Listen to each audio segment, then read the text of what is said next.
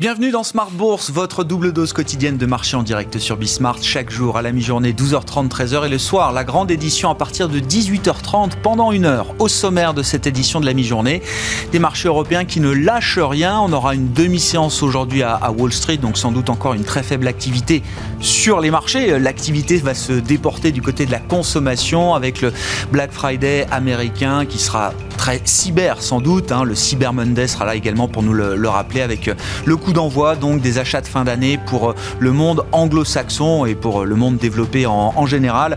Euh, ce sera un baromètre évidemment très important pour mesurer l'appétit de consommation des ménages en Europe et aux États-Unis. Et donc, en attendant, les marchés européens, plutôt livrés à eux-mêmes, ne lâchent rien, je le disais, avec un CAC 40 même qui grappille encore quelques points pour se rapprocher des 5600 points désormais. Pensez donc, il y a un mois, le CAC était seulement à 4500 points.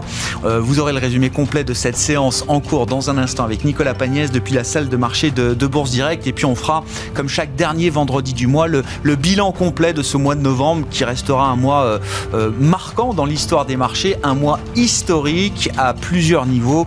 Euh, Bertrand Lamiel de Ports en Par Gestion et Jean-François Bay de Cantalis seront avec nous en plateau pendant cette demi-heure. Et puis parmi les secteurs qui auront été les emblèmes de ce rallye du mois de novembre, le secteur bancaire. Quels sont les catalyseurs encore possibles pour ce secteur bancaire, peut-être celui des dividendes avec une, une petite ouverture aujourd'hui du côté de la Banque Centrale Européenne à travers en tout cas le propos du gouverneur de la Banque de France, membre du Conseil des gouverneurs de la BCE, François Villeroy de Gallo, qui estime aujourd'hui qu'il est possible d'envisager un retour prudent du versement des dividendes bancaires, le secteur bancaire qui euh, progresse encore aujourd'hui en Europe.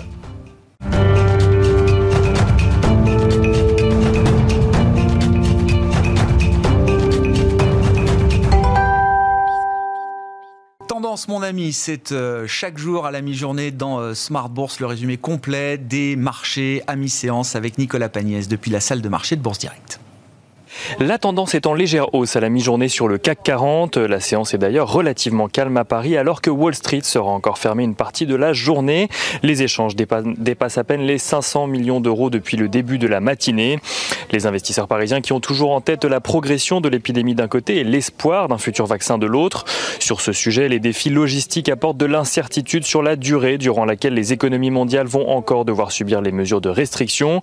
Sur le vaccin en lui-même, AstraZeneca a annoncé que l'efficacité l'efficacité de son vaccin est remise en cause par plusieurs scientifiques.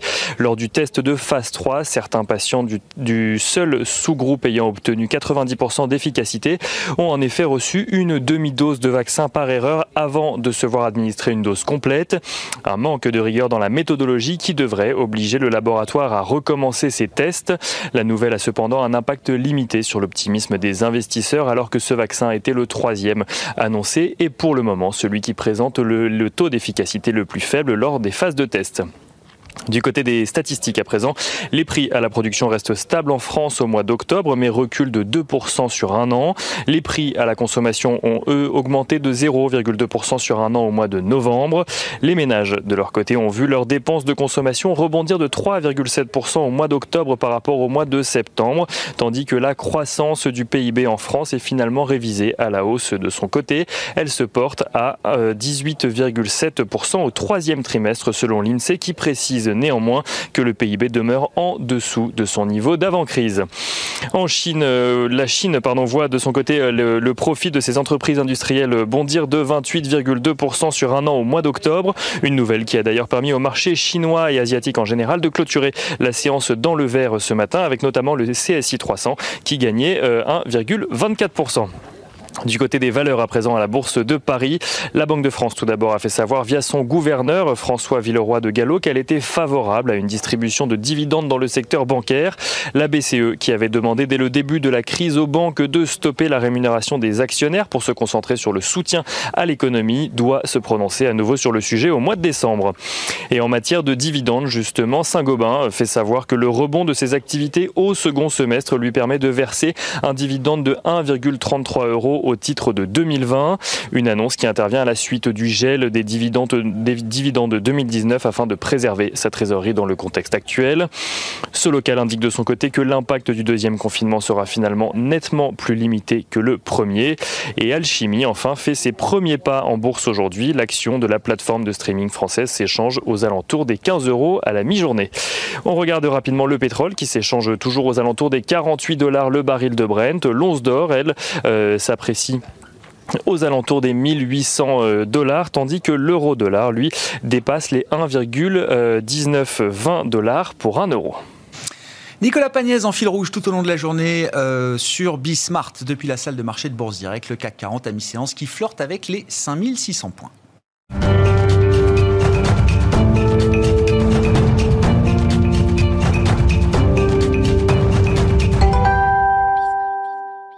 Oui, les compteurs du, mois de novembre sont encore ouverts pour quelques heures pour la séance de, lundi, évidemment, mais c'est déjà un, bilan mensuel impressionnant qu'on va dresser avec nos invités en plateau, comme chaque troisième vendredi du mois. Jean-François Bay, directeur général de Cantalis, et Bertrand Lamiel, directeur général de Ports en Par Gestion, sont avec nous en plateau. Bonjour, messieurs. Bonjour. Bonjour. Mois historique, alors on va, on va regarder différentes métriques, les performances évidemment des marchés, des euh, petites capitalisations par rapport aux grandes capitalisations, mais d'abord un mot des flux avec avec vous, euh, Jean-François.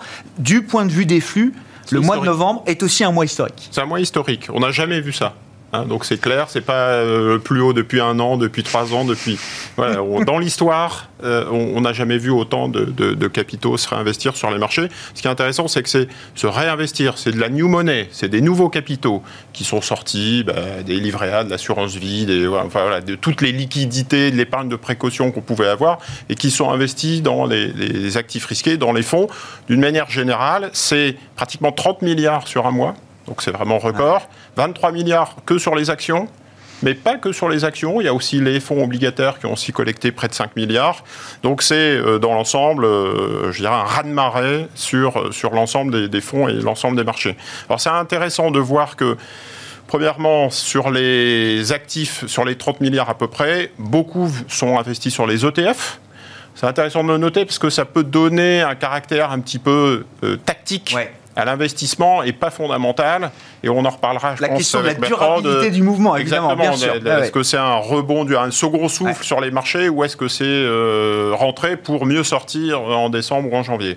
Le deuxième élément, c'est que sur toutes les classes d'actifs, donc c'est pas un arbitrage en disant je suis sorti des fonds obligataires pour rentrer sur les fonds actions dans un périmètre euh, ISO euh, normé. C'est vraiment des nouveaux capitaux. Donc les fonds obligataires en ont profité, crédit à yield en particulier, mais aussi les fonds, euh, les fonds actions. Donc c'est on parle plus de, chez Cantalis, de rattrapage plus que d'arbitrage. Hein, donc c'est euh, Il n'y a pas eu de sortie massive, par exemple, des, fonds monétaires ou des fonds euh, obligataires euh, sans risque d'une certaine manière. C'est pas c'est pas ce type d'arbitrage qu'on a vu. Hein. Exactement. Donc on a un investissement sur toutes les, classes d'actifs, en particulier sur les actifs risqués. C'est aussi par pays, l'ensemble des, des, pays en ont profité et, et par secteur, l'ensemble des secteurs, on a vu des flux continuer à s'investir sur de la tech, sur de la biotech, sur l'environnement. Parfois on se disait tiens il y a une grande rotation. Hmm grande rotation par classe d'actifs en disant donc on sort des fonds obligataires, grande rotation sectorielle en disant je prends mes profits sur la tech pour réinvestir sur des, cycliques ou de la growth, de la croissance, pour réinvestir sur un style value. Pas du tout. On a continué, les investisseurs ont continué à investir des deux côtés. Et d'ailleurs, on le voit en termes de performance sur les, les catégories. Il y a ce rattrapage sur le mois de novembre avec des performances incroyables sur des, marchés comme l'Espagne qui fait plus 20%, la France aussi qui a un caractère assez cyclique qui dans la catégorie fait plus 13%, le Brésil qui fait plus 20%, donc il y a aussi un rattrapage de l'ensemble des, marchés émergents qui étaient en, queue de peloton euh, à, fin octobre. Mais les États-Unis font aussi plus 7%, le Japon fait plus 8%, la Chine fait plus 8%, donc il y a des investisseurs qui ont continué à investir sur ces marchés et d'ailleurs la Chine, year to date, que depuis le début de l'année, continue à être en tête, bien évidemment. Et pareil sur les secteurs. Oui, le secteur financier a fait plus 20% et le pétrole a fait plus 18%. Euh, Mais on a aussi euh, l'environnement qui fait plus 8%, la tech qui fait euh, plus 8% et les télécoms qui font plus 8%. Enfin bref, il n'y a pas eu un arbitrage, il n'y a pas des, classes d'actifs qui tout sont a collecté plus ou moins évidemment et tout a monté. Exactement. Il y a, je pense aussi, peut-être revenir sur le game changer du mois de novembre. On, commence avec une élection américaine, mmh. donc ça donne du vent dans les voiles, mais j'allais dire c'était relativement diffus sur l'ensemble des classes d'actifs. Le vrai game changer, c'est le vaccin. Le vaccin, 9 novembre, une date historique. Et à partir de ce moment-là, les investisseurs et les grands gérants d'actifs, je pense, ont tous sorti le même discours en disant on se prolonge, on se projette euh, on passe à travers la crise qu'on est en train de vivre, la seconde vague, euh, et les impacts à court terme qu'on pourrait avoir euh, sur, sur l'économie. Hein. J'ai noté l'indice de confiance des consommateurs en novembre en, France, où la contraction, les, perspectives de, croissance, de, contraction du PIB plutôt sur 2020, bah forcément, on se dit au mois de novembre, les Français ne doivent pas avoir le moral, et, et on va avoir ce type d'indicateurs pendant encore quelques semaines. Mais pour le marché, c'est plus un sujet. Même les nouvelles, annonces, les nouvelles annonces de restrictions de lockdown ici et là, c'est plus un sujet. Ça fait plus baisser le marché, ça. Exactement. Donc on se projette sur 2021-2022 les marchés sont des marchés d'anticipation, et aussi sur des fondamentaux qui viennent rassurer, hein, c'est-à-dire qu'il ne suffit pas de se projeter avec des espoirs qui peuvent à un moment donné euh, euh, se dégonfler. Euh, j'ai noté plusieurs éléments solides. D'une part, l'Asie les chiffres en, Chine. On a encore eu là récemment les, profits industriels sur, euh, sur la Chine à plus 28% sur l'année arrêtée à, fin octobre. On a en fait euh, une production industrielle, une accélération de la production industrielle chinoise qui est très très forte. Euh, le Japon aussi avec un PIB qui est en hausse de 21% en rythme annualisé au troisième trimestre. Donc oui, c'est possible de passer à travers la crise, à travers la, crise du Covid et on voit des zones comme l'Asie s'en sortir. Le marché est convaincu que c'est une parenthèse c'est une parenthèse. On a euh, effectivement un programme de vaccination qui commence à devenir tangible. Si on vous dit, Grégoire, en décembre, il va y avoir des piqûres, on va se faire vacciner, bah, ça devient concret. On se rend compte effectivement qu'on n'est euh, pas loin du, bout du tunnel. On a aussi les, plans de relance euh, Joe Biden élu les plans de relance restent, euh, vont être activés. Euh, et donc, on le voit d'ailleurs en France, hein, on a beaucoup parlé de ces plans d'urgence, plans de relance. Donc, on sait que 2021, la politique budgétaire sera aussi euh, au rendez-vous. Et enfin, la politique monétaire. Les banques centrales, vous avez eu la BCE hier, qui continue à soutenir de manière, illimitée hein, les, marchés. Donc ça donne un, soutien, un floor sur les marchés qui, qui, est assez solide, qui est assez stable, pour se projeter euh, euh, sur les, les prochains Plus sereinement. Bon, il n'y a jamais de garantie sur les marchés. On s'interrogera effectivement voilà, sur ce qui peut se passer euh, désormais après ce, mois de novembre historique. Mais poursuivons l'analyse avec vous, Bertrand, chez, chez Porzan par gestion. Vous regardez secteur par secteur et, entreprise par entreprise quels ont été ces, ces mouvements de marché historiques, alors qui viennent, j'imagine, corroborer la, vision de, de, flux que nous apporte Cantalis. Oui, complètement. On le voit, on le voit à travers les performances, on le voit à travers les performances relative. Donc euh, les indices, qu'ils soient sectoriels ou nationaux, qui allaient bien, continuent à aller bien. Inversement, ceux qui étaient vraiment mal, euh, eux, sont en train de sortir de l'ornière.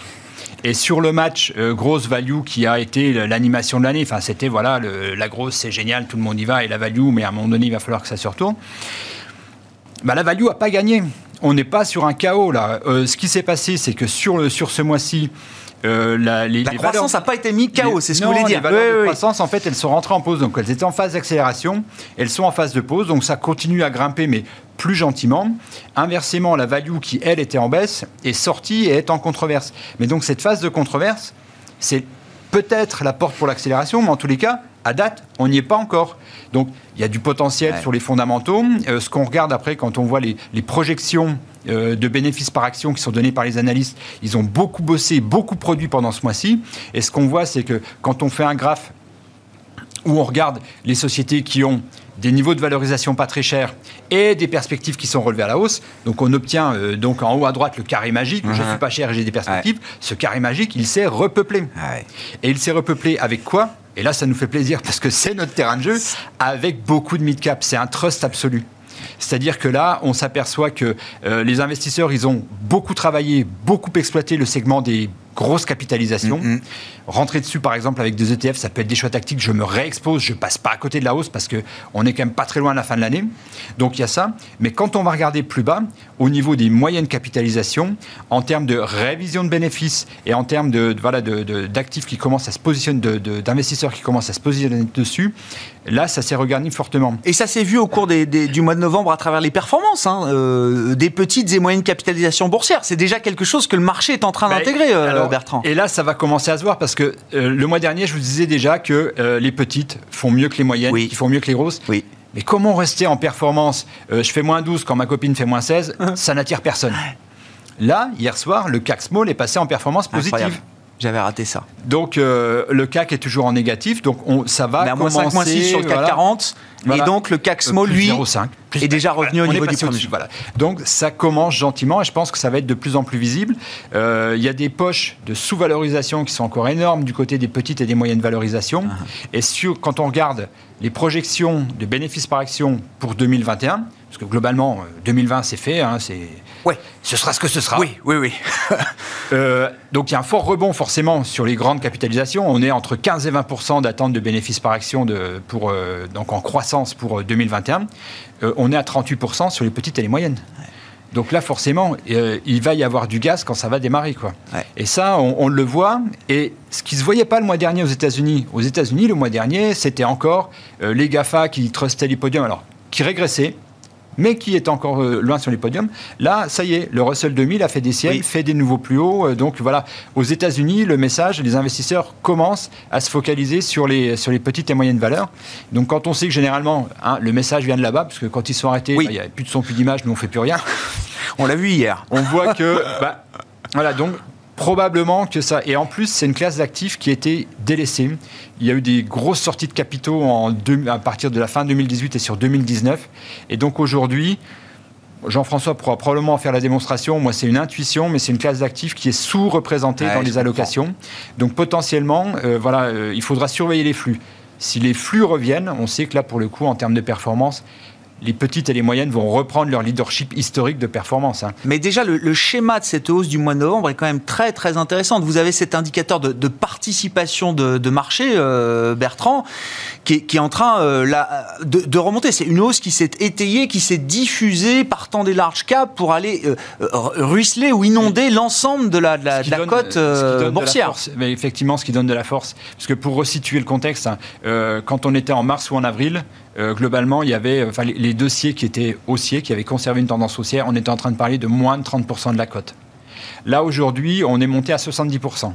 Donc ça veut dire que globalement, tout le monde participe, plus ou moins vite, mais tout le monde participe. Et quand on est sur un marché euh, vraiment qui est, qui à saturation, on est du côté des 85-90. Donc on a de la place et on voit que bah, ça corrobore euh, ce que vient de nous dire Jean-François, parce que voilà, il y a un mouvement, il y a des capitaux qui rentrent. Mm. Et euh, globalement, tout le monde participe. Après, Co- encore faut-il aller chercher ceux qui vont plus vite que les autres. Ouais, ouais. Comment s'exposer Euh, Qu'est-ce qui peut se passer désormais? C'est la question. Il nous reste 10 minutes pour y répondre. Euh, Jean-François. Alors je pense qu'effectivement, on voit, si on essaye de se projeter, une normalisation d'un point de vue un peu macro. Hein, On a parlé banque centrale, politique budgétaire, on pourra ajouter le Brexit en Europe, euh, voilà.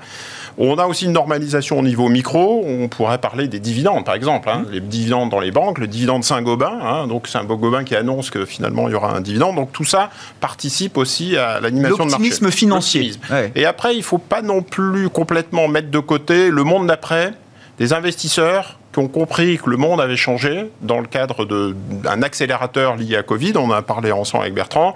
Bah, la gestion ISR, ça restera un, un- un élément très important. C'est pas parce qu'on voit les, les- les pétrolières monter, les banques euh, rebondir fortement qu'on oublie toute la thématique Exactement. ISR extra-financière. Exactement. Euh, je discutais avec un distributeur. euh, 80% des flux de collecte chez les distributeurs aujourd'hui, c'est sur des fonds ISR. Ça va pas s'arrêter Ouais. demain. Euh, la tech, ça va pas s'arrêter. On parle de la tech et de la santé, la tech et l'éducation, la tech. euh, J'ai noté les news euh, Amazon Pharmacie qui rentre dans le marché réglementé de la santé, Google Plex qui rentre dans le marché réglementé de la banque, euh, Facebook Libra qui rentre dans le marché réglementé de la monnaie. Donc ils sont là, ils vont pas sortir demain et les investisseurs ont bien conscience de ça. On pourrait rajouter aussi les émergents la Chine. La Chine, mm. c'est un acteur, on en a parlé ensemble, très important, incontournable. Il y a une hégémonie, une lutte avec les États-Unis qui ne va pas s'arrêter. Et donc, les investisseurs le comprennent en continuant à acheter de la Chine, même si on joue quelque part le rattrapage sur l'Europe ou sur les small caps. On a aussi dans son portefeuille, on n'a pas complètement oublié 2020, et on, donc, on garde cet aspect diversifié des pas, allocations. C'est pas binaire ce qui se passe. C'est pas euh, on passe de, tout à rien euh, d'un Je vends pas la Chine pour acheter l'Europe. c'est ce que vous disiez. Euh, Bertrand, quand même, ce qui est fascinant là du point de vue des valeurs, c'est qu'effectivement ce mois de novembre, on a vu des rebonds bancaires de 30, 40, 50% pour, pour certaines valeurs bancaires, et dans le même temps, LVMH et Hermès qui marquent des plus hauts historiques. On a l'impression qu'on a le meilleur des deux mondes. Est-ce que cette situation, alors je comprends que alors sur la tech, sur LVMH, il n'y a pas de problème sur la visibilité euh, décennale, séculaire de ces, ces, grandes entreprises, mais sur le plan boursier, est-ce qu'on peut continuer d'avoir le, meilleur des deux mondes pendant très longtemps là? Qu'est-ce qui peut se passer maintenant? Alors euh, euh, sur la tech, ça et là. Euh, il y a quand même des primes de valorisation qui se sont dégonflées, euh, qui étaient bah, liées au fait qu'en gros, il y avait que ça qui marchait, donc tout le monde allait dessus. C'était quelque chose qui était euh, overcrowded, hein, comme disent les anglo-saxons. Mm. tout le monde. Donc là, ça s'est quand même sorti un petit peu pour aller. il y avait des ratios de valorisation qui étaient quand même assez cossus sur certains dossiers. Donc là, c'est assez logique quand on regarde de plus près, on s'aperçoit qu'il y a certains dossiers qui ont publié de manière un peu faible euh, en termes de, de, perspective. Et cela, euh, alors là, le, le il était relativement important. Donc là, on a vu euh, voilà, des, actifs typiquement des dossiers qui étaient dans, entre la chimie et l'agro, comme Simrise, comme Givaudan. Voilà, ça, c'était richement valorisé avec des perspectives qui finalement sont pas si enthousiasmantes, surtout qu'en relatif, de l'autre côté, vous voyez l'automobile qui repart très vite. Donc là, forcément, il y a des prises de bénéfices appuyées. Là, elle a changé de cadran. Donc ça, c'est des dossiers que, de, voilà, dont, dont on a plutôt tendance à sortir. Et en fait, comme c'est monté très vite, notamment sur la banque, notamment sur le pétrole, c'est monté très vite, mais donc on est sorti d'une phase de baisse, on est, dans ce que une phase de controverse très avancée, on n'est pas encore en accélération. Il n'est pas impossible de penser que à un moment donné, il va falloir consolider tout ça, parce que euh, certes, le pétrole est remonté, euh, certes, l'environnement euh, économique va être meilleur, donc c'est plutôt bon pour les banques, mais bah, l'avenir n'est pas encore tout rose non plus pour, pour, pour tout le monde. Mm. Donc, à un moment donné, on pourrait, on peut imaginer qu'il y a une consolidation. On ne va pas enchaîner comme ça record sur record. Et là, ça va être intéressant de regarder où sont les mains fortes, où sont les mains faibles. Ce que disait Jean-François, ce qui est rentré sur les ETF, est-ce que c'est rentré pour durer ou pas? Et donc, il faudra voir, en fait, quels sont les flux. Typiquement, bah, exemple chez nous, euh, quand euh, arrive le, lundi, la euh, annonce, du vaccin, ça faisait un moment que je vous disais, l'automobile est sortie, donc on avait commencé à, bûcher nos valeurs automobiles. Quand on voit ça, la façon de rentrer rapidement avec un degré de sécurité important, parce qu'on avait identifié que c'était bon, on a pris du tracker automobile. Donc là, immédiatement, on rentre dedans. En fait, ça, ça nous permet d'agripper la hausse et pendant ce temps-là de continuer à les regarder pour, dans ce secteur qui est relativement vaste, Qu'est-ce qu'on va mettre en avant dans les portefeuilles? Est-ce qu'on va prendre un équipementier? Est-ce qu'on va prendre un constructeur? Mm, mm. Et si oui, lequel? Exposé sur quelle zone? Donc, ça de peut... plus en plus de discrimination et de sélection au fur et à mesure que ça. Et cette période-là, voilà, elle va nous permettre, surtout s'il y a une consolidation, de faire le tri entre ceux qui sont vraiment forts et ceux qui ont été, enfin, qui sont montés de manière opportuniste et mimétique. Oui, oui c'est ça. La, moindre baisse, alors on, peut imaginer qu'elle sera mise à profit par des investisseurs qui n'ont pas profité du mouvement pour rentrer, mais euh, en rentrant, la question c'est qu'est-ce qu'on va avoir envie d'acheter? Est-ce que c'est euh, plutôt les, valeurs de, qualité qui étaient les stars d'avant? Est-ce qu'on va vouloir acheter, faire du tri justement dans ce, dans ce secteur value la, la, prochaine baisse va être très instructive pour la suite. C'est ça qu'il faut comprendre, euh, Bertrand. Oui, clairement, on va, on va véritablement avoir. Donc, on a eu le mouvement de hausse. Donc, on, a première information qu'on a, on sait ceux qui ont fortement rebondi, ceux qui ont rebondi vite. Enfin, les premiers. Généralement, c'est un bon indicateur, et ceux qui ont rebondi plutôt dans un deuxième temps. Ceux-là, a priori, il faut plutôt faire attention. Mhm. S'il y a une consolidation, ce qui est probable, on va regarder comment ça se passe. Euh, si on a la confirmation que ceux qui ont rebondi les premiers sont à peine égratignés, c'est que manifestement, c'est sur cela qu'il faut se positionner. Et, et, le mois de décembre, on parlait d'un mois de novembre historique, le mois de décembre reste un, peu spécial. Un, il faut rappeler que c'est le mois du window dressing. On habille les portefeuilles, on réalloue. Deuxièmement, c'est le mois du vaccin. Oui. On va avoir. 10 décembre, hein, je crois, la FDA doit donner des, autorisations éventuelles pour euh, Pfizer Moderna. Pour une piqûre le 11. Donc, ça va aussi animer les marchés en se disant oui, c'est confirmé, c'est bien le 10-11, ou non, patatras, on est obligé de repousser. Et donc, ça veut dire que c'est janvier, février. Enfin, donc, ça risque de, perturber un petit peu. Le 11 décembre, c'est la trêve des confiseurs. Hein. voilà, il n'y a pas beaucoup de volume. Il y a pas. Bah, le 10, ouais, c'est ça. C'est date pour les vaccins, les dernières réunions de banque centrale avec la BCE. Et puis voilà, tout va se jouer sur ces 15 premiers jours de décembre. je comprends. décembre dans des faibles volumes ou au contraire, ça panique à bord, je prends mes profits. Donc, voilà, va pas falloir euh, prendre de vacances, partir au ski et rester. Euh, de toute façon, il faut qu'on annule le ski. Donc. non, non, mais c'est intéressant hein, cette, cette, cette séquence de, de marché. Euh, il faut qu'on, il faut forcément avoir un avis sur les taux, sur le marché obligataire. Jean-François, je sais pas, on en parlait, mais est-ce que ça, ça, peut être Parce que là, on part dans l'idée qu'on va encore une fois avoir le meilleur des deux mondes, c'est-à-dire une reprise beaucoup plus autonome, efficace, avec une sortie de crise sanitaire grâce au vaccin, des politiques de soutien budgétaire, monétaire, vous disiez qu'ils vont être là en place pendant au moins encore quelques temps. Euh, est-ce que si on cherche des, petits cailloux dans la mécanique, euh, d'où ça peut venir? Est-ce que ça peut venir des marchés obligataires euh? Oui, nous, nous, on voit clairement, il y a eu quelques sorties, c'était timide, sur des actifs refuges. En premier, l'or. et les emprunts d'État. Je disais les obligations, les fonds obligataires ont collecté, mais c'est clairement... Le crédit, hein, surtout. Le crédit et le high yield. Euh, bah, c'est sûr que les investisseurs vont surveiller des indicateurs techniques, euh, euh, pas que sur les actions. Les actions, c'est considéré comme le dernier moteur de performance des, portefeuilles, hein, parce que sur les, les taux, c'est négatif. Et c'est négatif sur le Portugal, c'est négatif un peu partout dans le monde, donc c'est compliqué. Et quelque part, on se dit, bah, si on a une normalisation, je regarde ce qui s'est passé en Chine, qui a un petit peu d'avance, l'indicateur avancé, tiens, c'est marrant, ils sont passés de 2,5 à 3,5, donc je vais peut-être avoir une normalisation sur les taux. Mm forcément tout de suite. Les banques centrales veillent au grain et euh, voilà, je pense pas qu'il y ait de crack obligataire. Mais les investisseurs ont ça en tête. On voit des flux sur les taux variables, on voit des flux sur l'inflation. La reprise de l'inflation, la reprise des taux et sera un élément euh, stratégique sur 2021. Là aussi, hein, c'est vrai qu'il y a eu cette concomitance, des taux longs qui remontent un peu. Alors c'est surtout visible aux États-Unis. États-Unis parce que on ne peut pas parler de ça en, Europe. Euh. Non, mais ça joue sur l'ensemble des marchés mondiaux et notamment sur le caractère value. c'est ça du, marché, hein, Bertrand. Il y a toujours ce ce lien entre les deux. Hein. Bah, en, Europe, ce qui s'est passé, c'est vraiment une, une, contraction des, écarts de taux entre l'Italie et l'Allemagne, entre l'Espagne et l'Allemagne. Donc globalement, l'investisseur obligataire, il est prêt à aller reprendre du risque, entre guillemets. Euh, enfin, il a repris du risque sur les, sur les, sur les périphériques. Le 10 ans portugais est passé négatif hier. Non, mais... et, on a euh, sur, le, sur le high yield le même type de comportement. Donc en fait, l'idée, c'est de se dire ça va aller mieux. Donc voilà, ces entreprises, euh, la probabilité de faire faillite est un peu plus faible. Donc euh, je vais chercher le dernier endroit où il y a encore un peu de rendement. Mm-hmm. Parce que le problème, c'est que sur les entreprises bien notées, votre rendement, il est, il, est ridicule. Il est ridicule, voire négatif. Donc voilà, donc il y a ce positionnement. Et il faudra faire attention. Typiquement aux États-Unis, voilà, les taux longs sont vraiment, sont vraiment repartis sur le 10 ans. Là, il y a, quand même une inversion de, de tendance. Je pense qu'au bout d'un moment, on va finir par regarder ça. Si ça devait monter trop fort, les investisseurs pourraient se dire attention, qu'est-ce qui va se passer? Logiquement, la Fed doit venir pour appuyer. Oui, mais il peut y avoir toujours des secousses. Voilà, on imagine un scénario de risque, on en imagine plein et c'est jamais par là qu'ils arrivent. Enfin, Mais en tous les cas, les taux, il faudra, faudra regarder.